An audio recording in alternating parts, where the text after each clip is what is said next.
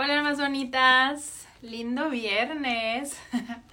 Estoy aquí para darle continuación a la lectura del libro Indomable de Glennon Doyle.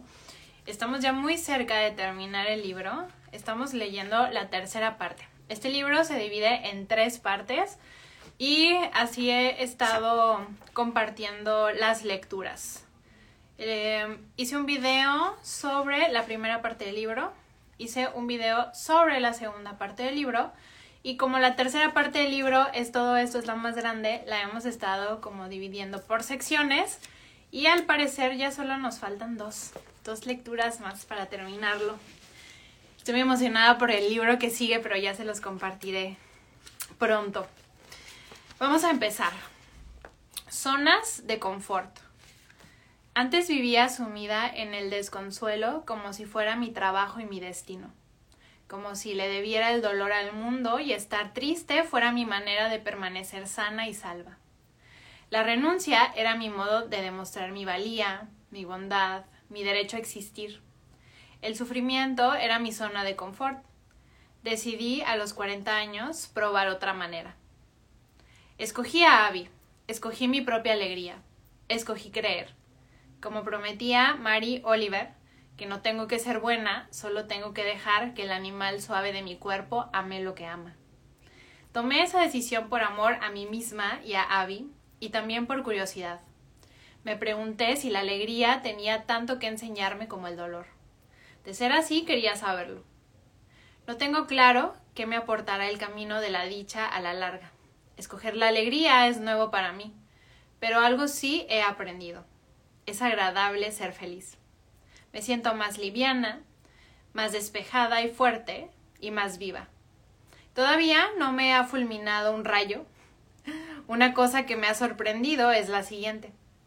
Cuando más feliz soy, más felices parecen ser mis hijas y mi hijo. Estoy desprendiendo todo lo que me enseñaron a creer sobre la maternidad y el sacrificio. En el libro de dedicatorias de nuestra boda, mi hijo escribió Abby, antes de que tú llegaras, mamá nunca subía el volumen por encima del 11. Gracias.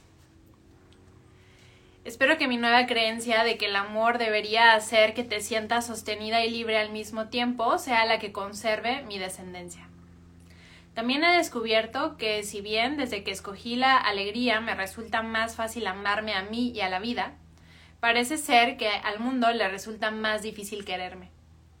Hace poco estaba dando una charla y una mujer del público se levantó, me miró en el escenario y dijo a través del micro Glennon, antes me encantaba lo que escribías. Cuando hablabas del dolor y de lo dura que es la existencia, me sentía sumamente reconfortado. Pero en, en estos últimos tiempos, desde que has cambiado de vida, pareces distinta.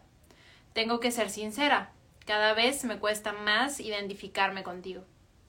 Sí, le respondí, lo entiendo. Ahora soy más feliz. No dudo tanto de mí misma y eso me proporciona seguridad y fuerza. Así que sufro menos. He notado que, por lo visto, al mundo le resulta más fácil amar a una mujer que sufre que amar a una mujer alegre y segura de sí. A mí también me cuesta más. Estaba en un partido de fútbol de Tish y había una chica del otro equipo que me ponía de los nervios. Me di cuenta por el lenguaje corporal que a otras mamás de jugadoras de nuestro equipo les producía el mismo efecto. La observé con atención tratando de descubrir por qué esta chica nos, encendía.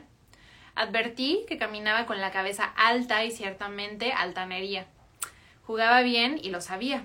Iba a buscar la pelota y lo daba todo, como una chica que es consciente de su poderío y su talento. Sonreía todo el tiempo como si aquello fuera coser y cantar para ella y se le y se lo estuviera pasando en grande. Todo eso me sacaba de quicio. La chica tenía doce años. Reflexioné sobre mis sentimientos y caí en la cuenta. Mi forma de reaccionar instintiva ante esa chica era consecuencia directa de mi educación. Me han inculcado desconfianza y, y antipatía hacia las chicas y mujeres fuertes, seguras de sí mismas y felices. Nos lo han inculcado a todas. Los estudios demuestran que cuanto más poderoso, exitoso y feliz es un hombre, más gusta a las, a las otras personas y más confianza inspira. pero cuanto más poderosa y feliz es una mujer, menos gusta y menos confianza inspira a la gente. Así que proclamamos, las mujeres tienen derecho a ocupar el lugar que merecen. Luego, cuando una mujer ocupa el lugar que merece, nuestra primera reacción suele ser es tan prepotente. Nos convertimos en personas que comentan lo siguiente de las mujeres seguras. No sé, no puedo explicarlo. Tiene algo que no me gusta. Sencillamente no me cae bien. No sabría explicar el motivo. Yo sí sé explicar el motivo. Se debe a que nuestra educación se hace notar desde el inconsciente. Las chicas y mujeres fuertes, felices y seguras de sí mismas se saltan la regla tácita de que las muchachas deberían ser inseguras, reservadas, tímidas y cabizbajas.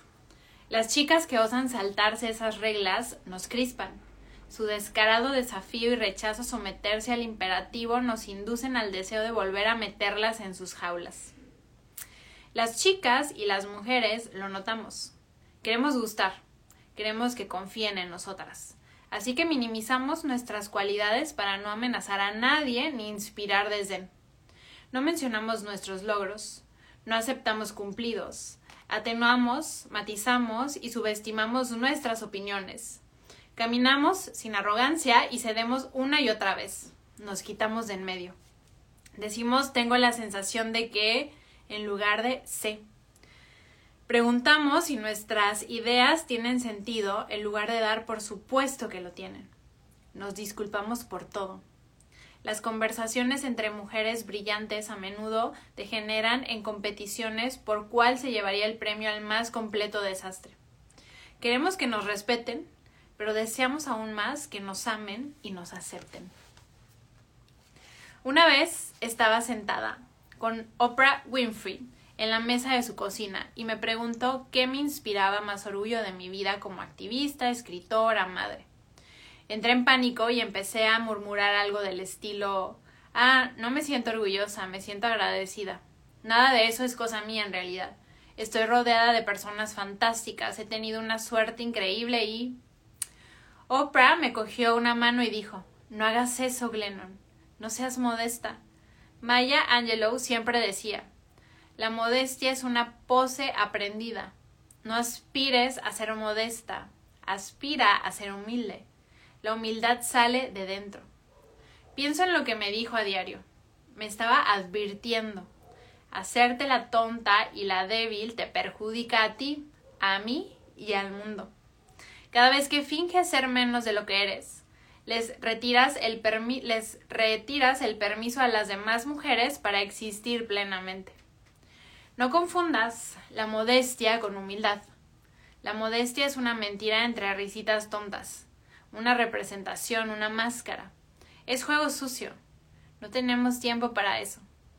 La palabra humildad procede del latín humilitas, que significa de la tierra. Ser humilde es mantenerte firme en saber quién eres.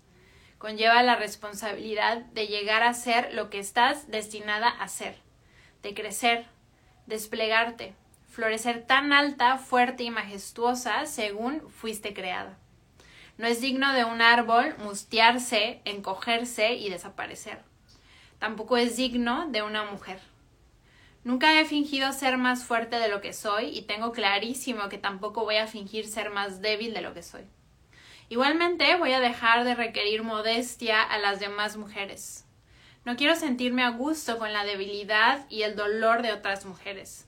Deseo que la alegría y el éxito de otras me inspiren, porque eso me hace más feliz y porque si seguimos sintiendo antipatía y machacando a las mujeres fuertes en lugar de amarlas, apoyarlas y votar por ellas, al final nos quedaremos sin mujeres fuertes. Cuando vea a una mujer alegre, segura de sí que va por la vida con altanería, me perdonaré por mi primera reacción, porque no es mi culpa, solo es mi condicionamiento. Primera reacción. ¿Quién narices se cree que es? Segunda reacción. Sabe que es un maldito guepardo. Aleluya. Elmers. Siempre he mirado mal la obsesión de las familias de mi generación con los deportes de sus hijas e hijos. Compadecía a los adultos que dedicaban el fin de semana y el sueldo a llevar a su prole por todo el país para verla chutar una pelota o hacer saltos mortales. Cada vez que una amiga me habla de la beca que ha conseguido su hijo o su hija para la universidad, le digo ¡Qué maravilla! Y pienso ¿Acaso no has gastado lo mismo o más en mallas, espinilleras y hoteles? Durante mucho tiempo el objetivo deportivo que tenía en mente para mi descendencia era la mediocridad. Quería que aprendieran lo suficiente sobre el deporte como para no pasar vergüenza en clase de gimnasia, pero no tanto como para brillar y arruinarme los fines de semana. Cuando las chicas eran pequeñas quisieron apuntarse a gimnasia artística, así que las llevaba al gimnasio del barrio una vez a la semana, y ellas rodaban por el suelo y se ponían de puntillas mientras yo leía y alzaba la vista de vez en cuando para gritar Muy bien, cariño. Era una situación ideal hasta que la entrenadora se me acercó después de un entreno para decirme Sus hijas prometen mucho. Ha llegado el momento de que empiecen a venir tres veces a la semana. La miré, sonreí, le di las gracias y pensé es hora de buscar otro deporte. La semana siguiente nos unimos a la liga de fútbol local. Las niñas se divertían y, como había cero presión o verdadero aprendizaje, confiaba en que podríamos seguir cumpliendo el objetivo de la mediocridad. Después del divorcio, Tish empezó a apagarse. Veía que poco a poco iba buscando consuelo en la comida y pasaba cada vez más tiempo a solas en su habitación. Sabía que necesitaba moverse más, pero también era consciente, por experiencia personal, de que sugerirle eso a una niña podía ser contraproducente. Yo tenía diez años cuando caí en la bulimia. Mi niña parecía tambalearse al borde del precipicio. Yo estaba asustada. Una noche me senté en el sofá con Abby y le comenté Me parece que tendremos que volver a llevarla a terapia. Abby dijo No estoy de acuerdo. Creo que necesita estar menos en su cabeza no meterse aún más en ella. He estado pensando mucho en ello. Quiero que Tish haga una prueba para un equipo de fútbol itinerante de élite. Yo, ¿perdona? ¿Acabas de decir? ¿Acaso no conoces a Tish? Esa niña no correría ni aunque la casa estuviera en llamas. Y esas niñas de los equipos itinerantes llevan jugando desde que nacieron. No, gracias. Intentamos ayudarla, no humillarla. Abby, tengo una corazonada. Es una líder nata. Le brillan los ojos cuando hablamos de fútbol. Creo que le encantaría. Yo, ni hablar. Ahora mismo es demasiado frágil. ¿Y si no la cogen y se desmorona? Abby. ¿Y si la cogen y se recompone? Sin que yo lo supiera, Abby llamó a Craig, que lleva jugando al fútbol toda la vida, y enseguida fueron dos contra una. El plan era abordar a Tish y preguntarle si le gustaría hacer una prueba para un equipo de fútbol itinerante de élite contra mi voluntad y mi buen criterio de mamá. Un día, después de clase, los tres nos sentamos con Tish. Ella se quedó helada y nos miró con recelo. Después de un divorcio, las niñas pasan mucho tiempo en estado de huida o lucha. Preguntó ¿Qué ha pasado? ¿Más malas noticias? Craig respondió No, no son malas noticias nos estamos planteando si te apetecería hacer una prueba para entrar en un equipo de fútbol itinerante de élite. Tish soltó una risita. No nos unimos a sus risas, así que enmudeció. Miró a Craig y luego a mí, y a continuación miró fijamente a Abby. Tish, un momento. ¿Lo decís en serio? Abby, sí. Tish, ¿de verdad? ¿Podéis ¿Pensáis que, que podría conseguirlo? Me disponía a decirle bueno, cariño, la verdad es que esas chicas llevan jugando mucho más tiempo que tú y no olvides que hay que ser muy valiente solo para intentarlo. No nos, no nos centraremos en el resultado, porque el hecho de presentarse ya. Pero antes de que pudiera hablar, Abby miró a Tish directamente a los ojos y afirmó Sí, yo creo que puedes conseguirlo. Tienes potencial y pasión. A alguien tienen que elegir. ¿Por qué no a ti? Ay, Dios mío, pensé, qué insensata. No tiene la menor idea de lo que hace. Sin apartar la mirada de Abby, dijo, Vale, lo intentaré. Fantástico, fue la respuesta de Craig. Guay, dijo Abby. Peligro inminente, pensé yo. Las tres sonreíamos a Tish. Faltaban cuatro semanas para las pruebas. Tish, Abby y yo pasamos esas semanas practicando chutes en el colegio y viendo antiguos partidos de la Liga Nacional Femenina en el salón. Abby y Craig intercambiaban mensajes y correos sobre estrategias de entrenamiento. Tish y Abby hablaban de deporte de manera tan constante que fútbol se convirtió en la segunda lengua oficial de nuestra casa. También salían a correr juntas a diario, algo que nunca iba como la seda. Tish se quejaba y lloraba durante todo el trayecto. Una tarde entraron juntas en el recibidor sudando y jadeando. Tish siguió corriendo escaleras arriba con fuertes pisotones. Antes de pegar un portazo a la puerta de su habitación, gritó No puedo hacerlo. Lo detesto. No puedo, es no puedo hacer esto. Me quedé helada y empecé a plantearme qué medicación podríamos administrarle a Tish después de que este peligroso experimento hubiera fallado y le hubiéramos arruinado oficialmente la vida otra vez. Abby me obligó a volverme hacia ella y me miró a los ojos. Todo va bien, me aseguró. Señaló el piso de arriba.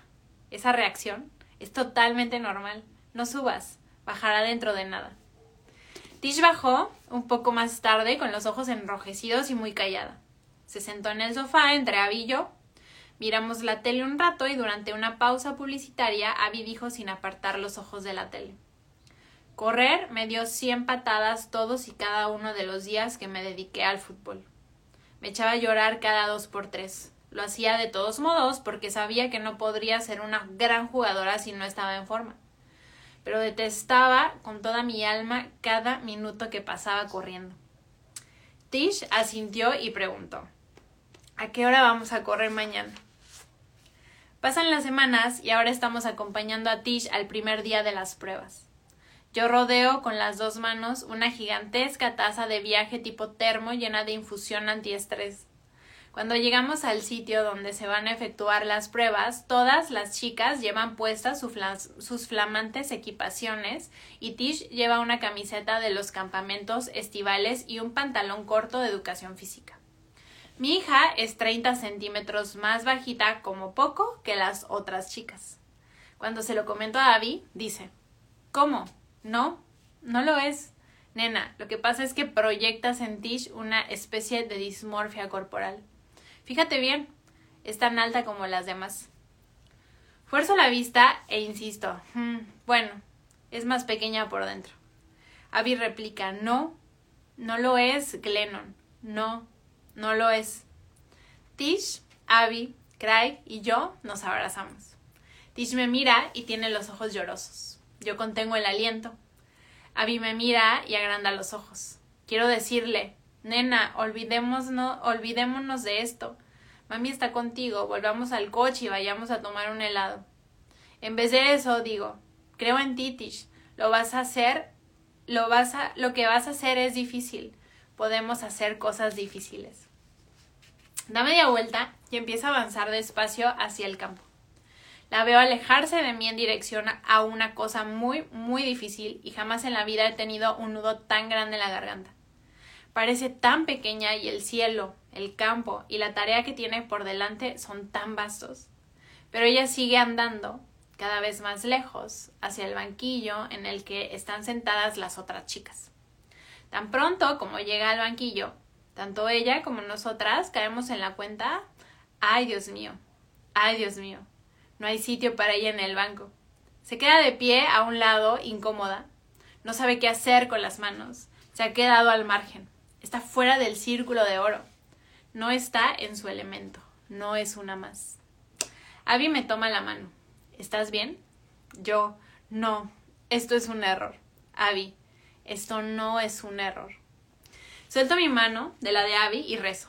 Dios, por favor, si existes, haz que sean simpáticas con mi hija haz que le inviten a su círculo, haz que marque un gol cada vez que chute el balón o inventa algún otro milagro futbolístico para que entre en el equipo como sea.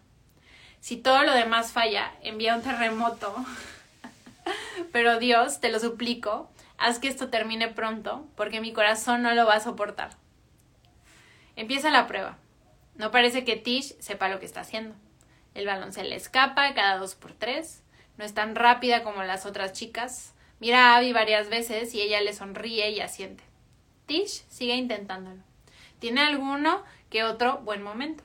Consigue completar un pase y Abby insiste en que posee una especie de percepción del campo, una versión del juego que parece superar a la de las otras jugadoras. Pero es una hora difícil para ella y para mí. Cuando termina, volvemos juntas al coche y subimos. Tish guarda silencio durante todo el trayecto a casa. Pasa un rato, me doy la vuelta y pregunto, ¿Nena? Abby posa la mano en la mía y niega con la cabeza. Yo me vuelvo hacia adelante otra vez y guardo silencio durante el resto del viaje. Regresamos a las pruebas al día siguiente y al otro. Volvemos cada noche durante una semana. El viernes por la noche recibimos un correo de la entrenadora y dice Tiene mucho que aprender, pero posee chispa, se esfuerza al máximo y tiene madera de líder. Necesitamos sus cualidades. Nos gustaría ofrecer a Tish un puesto en el equipo. Me tapo la boca y releo el correo dos veces para asegurarme de que lo he entendido bien. Abby está haciendo lo mismo en silencio por encima de mi hombro. Me vuelvo hacia ella y digo Madre mía, ¿cómo lo sabías? Abby tiene lágrimas en los ojos. Responde No lo sabía. Llevo tres semanas sin dormir de un tirón. Craig, Abby y yo nos sentamos con Tish y se lo decimos juntos. Lo has conseguido, le anunciamos. Te han seleccionado para el equipo. Han transcurrido unos años desde aquellas pruebas y ahora somos una familia que pasa el fin de semana llevando a su hija por todo el estado y gastando dinero en gasolina, hoteles, torneos y tacos. Tish está fuerte y tiene buena figura, no porque quiera ser modelo, sino porque desea ser tan buena deportista y compañera de equipo como pueda. Cuanto más fuerte esté, más podrá contar el equipo con ella. Tish no considera su cuerpo un fin en sí mismo, sino un medio para lograr un objetivo. Utiliza su cuerpo como herramienta para alcanzar una meta que su mente y su corazón se han fijado. Ganar partidos con mis amigas. Tish se ha convertido en una líder. Ha descubierto que hay grandes deportistas y hay grandes compañeras de equipo y no siempre son las mismas personas. Observa a sus compañeras y adivina exactamente lo que necesita cada una. Sabe quién lo está pasando mal y quién necesita ánimos. Después de cada partido, ganen o pierdan, se sienta en la parte trasera del coche durante el trayecto a casa y envía mensajes a sus compañeras. No pasa nada, Libby. Nadie podrá haber parado ese balón. Ya ganaremos la próxima. Te queremos. Las familias de las chicas me escriben correos diciendo por favor, dale las gracias a ti de mi parte. Ha sido la única que ha podido consolar a mi hija. Ahora Tish es una deportista. Cuando hay problemas en el colegio, no se queda hecha polvo porque no es en esos pasillos donde encuentra su identidad. No necesita fabricar falsos dramas en su vida social porque hay drama auténtico de sobras, la emoción de la victoria, el dolor de la derrota, en el campo. El otro día le oí decirle a un amigo de Chase, no, no soy popular, soy futbolista. El fútbol, el fútbol salvó a mi hija. El hecho de que yo no salvara a mi hija del fútbol salvó a mi hija. Hace poco, Craig, Abby y yo nos sentamos en las gradas bajo un gélido chaparrón para ver jugar al equipo de Tish. Las chicas estaban empapadas y heladas, pero por alguna razón reflejaban cero señales de acusar ninguna de las dos cosas. Yo observaba a Tish con atención, como siempre, sus piernas y su rostro eran esculturales. Su diadema color fuchsia, hecha de cinta adhesiva para vendaje, le sujetaba los mechones sueltos de su cola de caballo característica. El otro equipo acababa de marcar un gol y ella intentaba recuperar el aliento para volver a su posición. Mientras corría, les gritó a las defensas Venga, esto está hecho. Se reanudó el juego. Tish recibió el balón y se lo pasó a una delantera, Anaís. Anaís marcó un gol. Las chicas corrieron hacia Nice, las unas hacia las otras. Todas se reunieron en el centro del campo, una masa de adolescentes que saltaban, se abrazaban y se felicitaban entre sí al equipo, a su esfuerzo. Las familias aplaudimos también, pero las chicas no nos oían. En ese momento no había nadie en el mundo excepto ellas.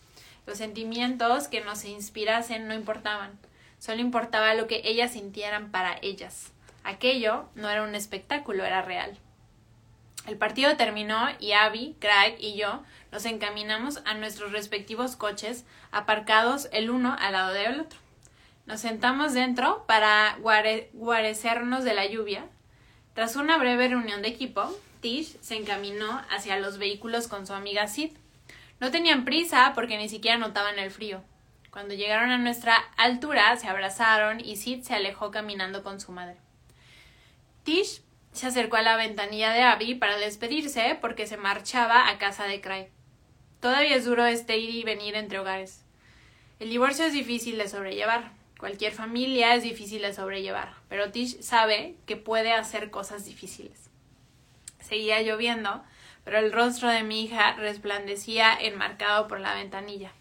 Dijo Hoy la entrenadora, Mel, me ha puesto un mote. Dice que me va a llamar Elmers, como el pegamento, porque el balón se me pega como si fuera cola. Hoy, cuando me ha llamado para que entrara a jugar en sustitución de una compañera, ha gritado Elmers, te toca. Craig tenía la ventanilla abierta y escuchó la historia. Nos sonrió a Abby y a mí. Le devolvimos la sonrisa. Tish estaba entre él y nosotras, resplandeciendo y sirviendo de pegamento. Afortunadas. Cuando Abby y yo nos enamoramos, nos separamos cientos de kilómetros y un millón de obstáculos. Ante la realidad de los hechos que teníamos delante, un futuro juntas parecía imposible. De manera que nos hablábamos del orden invisible, verdadero y hermoso que nos empujaba a través de la piel. Nuestras elucubraciones siempre incluían a la otra y el agua. Una noche, antes de conciliar el sueño, Abby me escribió lo siguiente desde la otra costa del país. Es primera hora de la mañana y estoy sentada en nuestro embarcadero mirando el amanecer. Levanto la, levanto la vista y te veo en pijama, todavía dormilada, caminando hacia mí con dos tazas de café. Nos sentamos allí, en el embarcadero, mi espalda contra la tuya. La tuya, mi espalda contra el pilar, la tuya contra mi pecho, y vemos los peces saltar y el día romper. No tenemos nada que hacer salvo estar juntas. Cuanto más difíciles se ponían las cosas, más a menudo retornábamos a esa mañana que había, había imaginado para nosotras. El embarcadero, ella, yo, dos tazas de café humeante. Esa imagen se convirtió en el orden invisible que nos guiaba hacia adelante. Teníamos fe. Un año más tarde, Abby preparó la cena para seis personas, la familia al completo, mi hijo, mis chicas, Craig y yo. Nos sentamos a comer en el porche trasero de la casa que Abby y yo compramos juntas en el Golfo de México. El anochecer era precioso. El cielo estaba surcado de tonos violetas y anaranjados y corría una brisa constante y cálida. Comimos, reímos y luego quitamos la mesa en equipo. Craig se marchó a su partido de fútbol del domingo por la mañana mis hijas y mi hijo se encargaron de los platos y luego se sentaron en el sofá a mirar una serie de televisión. Honey, nuestra bulldog, se hizo un ovillo en el regazo de Ama y Abby se acercó a nuestro embarcadero. El Doyle Menton Wam Duck. Desde el interior de la casa la observé sentarse con la espalda contra un pilar y volver la vista hacia el canal. Yo serví dos tazas de té caliente y salí para reunirme con ella. Volvió la vista hacia mí y por su sonrisa supe que lo estaba recordando. Nos sentamos juntas en el embarcadero, mi espada contra su pecho, la suya contra el pilar, y contemplábamos los saltos de los peces mientras el sol se ponía y el cielo los celebraba con tonos morados cada vez más oscuros. Antes de entrar hice una fotografía de las dos sonriendo con la puesta de sol al fondo y más tarde la publiqué. Alguien comentó Qué suerte la vuestra de teneros la una a la otra y esa vida. Respondí, es verdad, tenemos una suerte increíble. También es verdad que imaginamos esta vida antes de que existiera y luego cada una renunció a todo por una posibilidad entre un millón de que fuéramos capaces de construirla juntas. No fuimos a parar a este mundo, no fuimos a parar a este mundo que tenemos ahora, lo creamos. Te diré una cosa, cuanto más valiente soy, más suerte tengo efervescencias. Antes odiaba las películas románticas. Cuando las ponía en la televisión me sentía dolida, como si estuviera mirando fotos de una fiesta a la que no me hubieran invitado. Me recordaba que el amor romántico solo son chorradas de Disney, pero siempre experimentaba una sensación de nostalgia antes de cambiar de canal. Como la nostalgia que siente Abby, que es agnóstica, cuando presencia los cantos de un coro de iglesia con sus túnicas, sus voces profundas y sus ojos brillantes. A mí siempre me han brillado los ojos al pensar en el amor divino. Soy una creyente. A Abby siempre le han brillado los ojos al pensar en el amor romántico. Es una creyente. Las películas favoritas de Abby son Romeo y Julieta y El diario de Noah.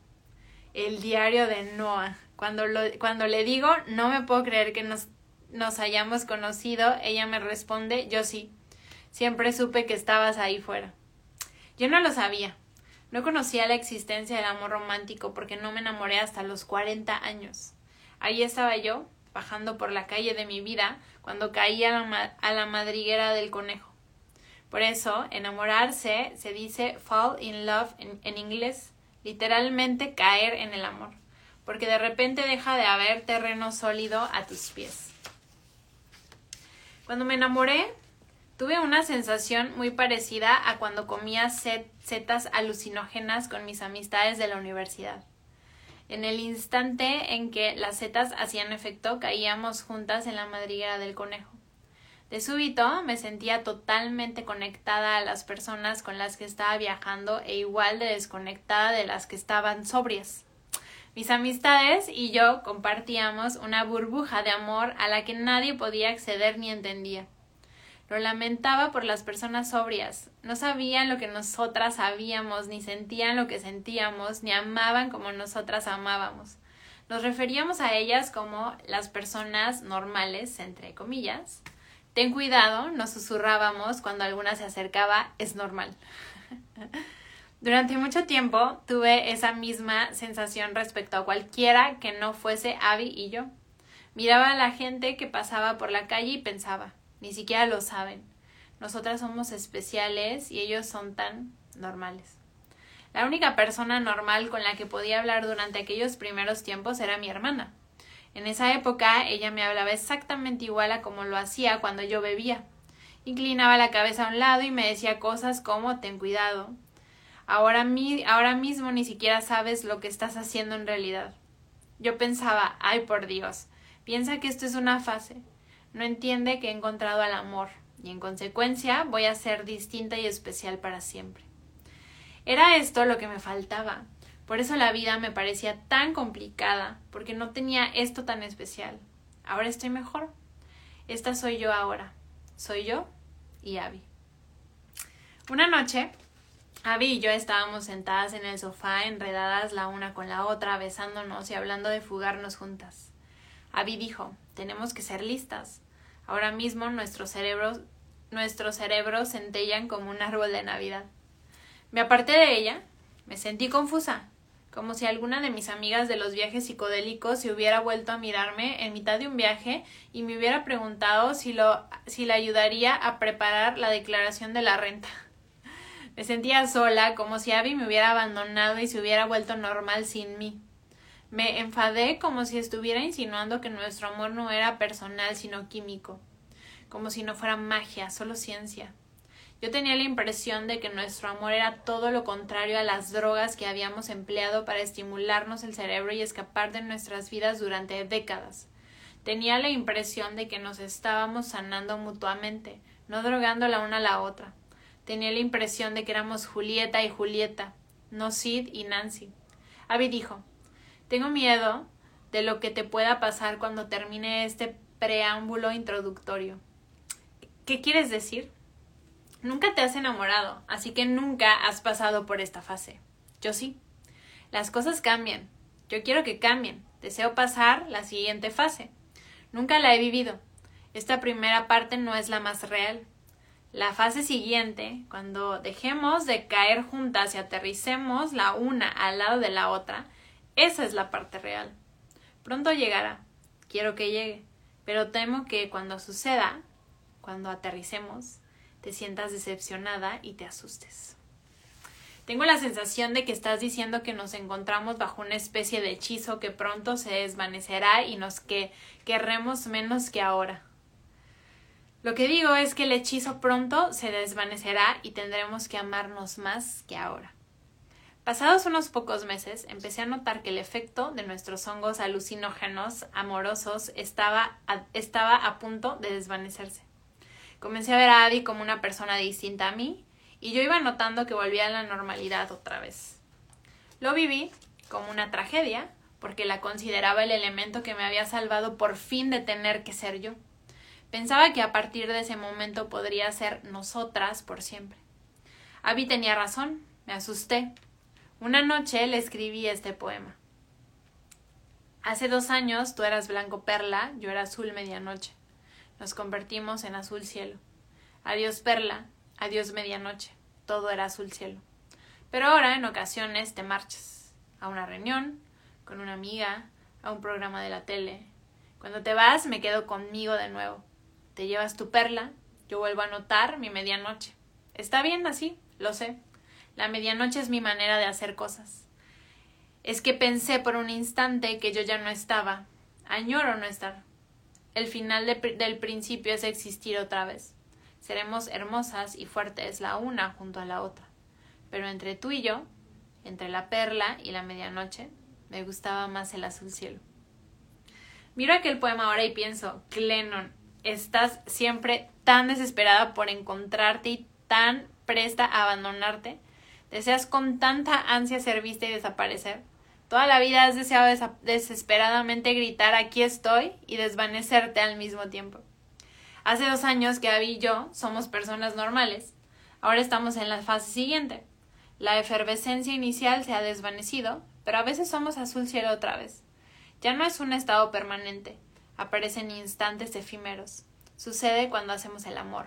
Nos robamos un beso en la cocina. Captamos la mirada de la otra cuando mis hijas y mi hijo hacen algo alucinante.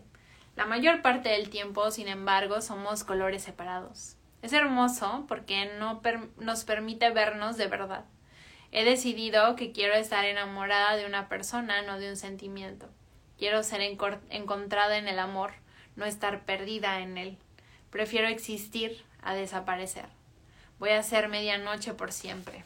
Es perfecto. Castillos de arena. Pregúntale a una mujer quién es y te dirá a quién ama. ¿A quién sirve? ¿Qué hace? Soy madre, esposa, hermana, amiga, profesional.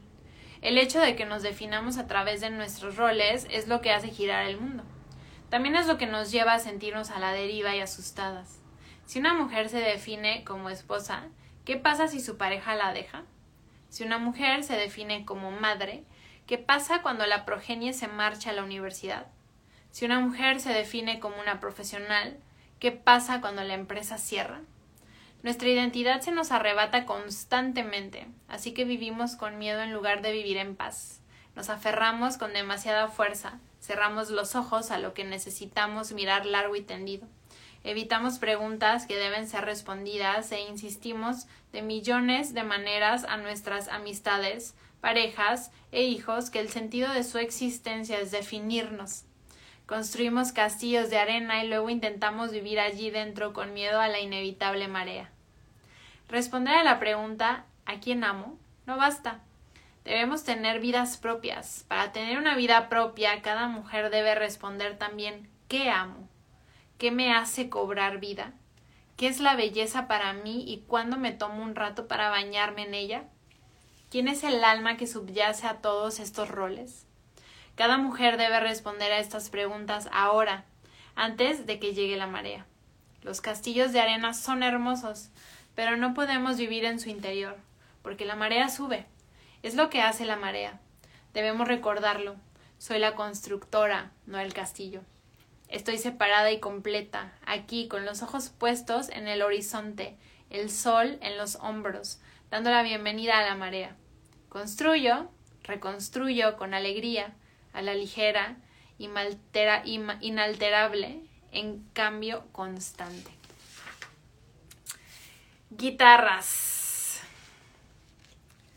La tarde llega a su fin y yo empiezo a relajarme tras una jornada laboral de nueve horas. Abby asoma la cabeza a mi despacho y dice Nena, ¿sabes qué? Voy a empezar a jugar al hockey sobre hielo. He encontrado una liga que juega los lunes por la noche. Ahora voy a comprar la equipación. Me hace mucha ilusión. Yo, espera, ¿qué? ¿Juegas al hockey sobre hielo? Abby, no, pero jugaba cuando era niña. Mis hermanos me ponían de portera y yo me quedaba allí y dejaba que los discos rebotaran contra mí. Era muy divertido. ¿Divertido? La palabra divertido me desconcierta. Abby siempre me pregunta, ¿qué haces para divertirte? La pregunta me parece agresiva. ¿Qué significa divertirse? Yo no me divierto, soy una persona adulta, me ocupo de la familia, trabajo y veo telebasura.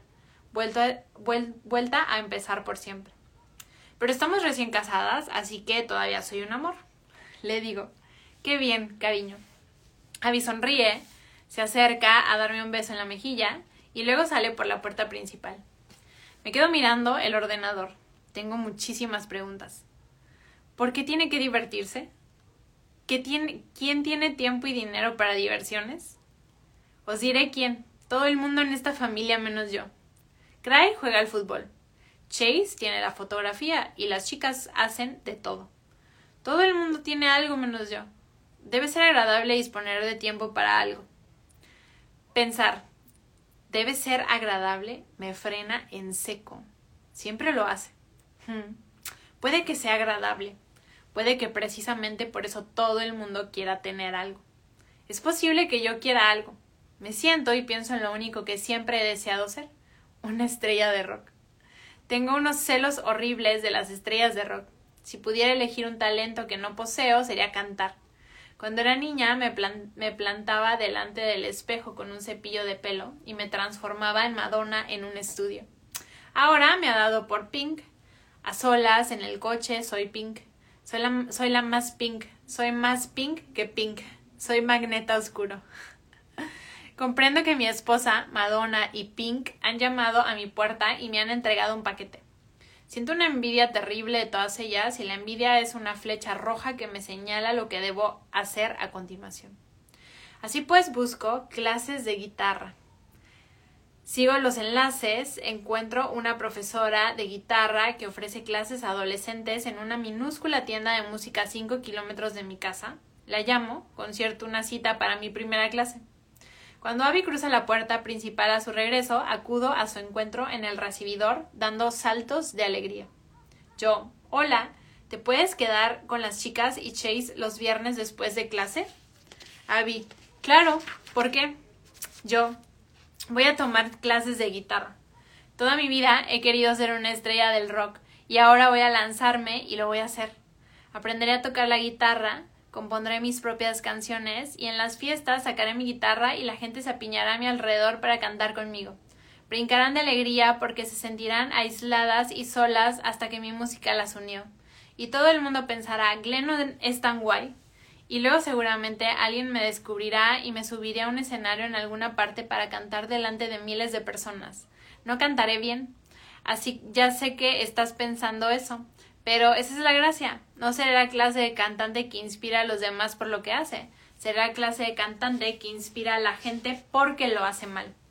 En plan, la gente me oirá a cantar en el escenario, en lugar de pensar, ojalá pudiera cantar como ella, pensarán, vaya, si ella puede cantar ahí arriba, supongo que yo puedo hacer cualquier cosa. Abby, nena, estoy intentando procesar todo esto. ¿Vas a empezar a tomar clases de guitarra? Es fantástico y sexy. Espera, ¿Te he oído decir que vamos a empezar a ir a fiestas también? Yo, no. Me encanta aprender a tocar la guitarra. Es difícil, pero abre otra parte de mí, una que me hace sentir más humana. Creo que la palabra que define esta experiencia podría ser divertido. Pero para divertirme tanto he tenido que descender a, a, la montaña del sacrificio. He tenido que darme permiso para tener una cosa menos por la que suspirar. He tenido que pedir ayuda he tenido que sacrificar parte de mi superioridad moral, quizá perder unos cuantos puntos en la competición por el puesto de la que más sufre. Pienso que nuestra amargura de la alegría por la alegría de otras personas es directamente proporcional a nuestro compromiso con impedirnos sentir alegría. Cuanto más a menudo hago cosas que quiero hacer, menos resentida estoy con la gente por hacer las cosas que quieren hacer. Hace poco debuté como estrella de rock en Instagram. Toqué Every Rose Has Its Thorn y me ha visto y me ha visto tres veces más gente que asientos hay en el Madison Square Garden. Ahí lo dejo. Magneto Obscuro. y listo, con esto terminamos la lectura de hoy. Vean, estamos a nada de terminar el libro. A ver si mañana me aviento otro live y ya lo terminamos para continuar con el que sigue, que estoy tan emocionada. Pero bueno, si llegaste hasta el final de esta lectura, pues te agradezco por acompañarme, por leer juntas este libro. Y si no llegaste, si llegaste a, intermedio en el video en vivo que estoy grabando a través de Instagram, pues te recuerdo, te comparto que este video lo voy a dejar guardado aquí, pero también lo voy a subir a las plataformas de YouTube y de Spotify que me encuentras como Para el Alma por Elisa Gómez, para que también puedas irlo a leer ahí cuando quieras. Y pues bueno, hasta aquí llegamos. Que tengas una linda noche de viernes. Chao.